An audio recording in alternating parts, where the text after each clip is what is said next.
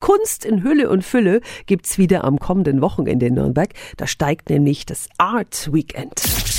365 Dinge, die Sie in Franken erleben müssen. Newcomer und renommierte Kulturschaffende stellen aus in Museen, Galerien und Kunstvereinen. Die Kunsthistorikerin Christiane Wolf ist eine der Veranstalterinnen. Schönen guten Morgen. Guten Morgen.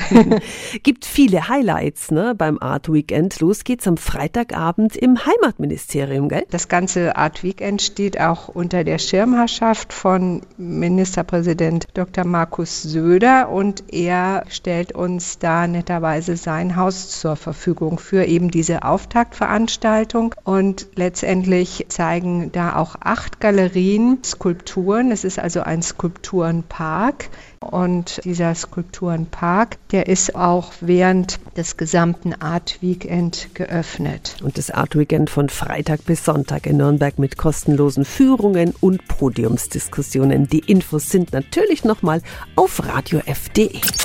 365 Dinge, die Sie in Franken erleben müssen. Täglich neu in Guten Morgen Franken um 10 nach 6 und um 10 nach 8. Radio F.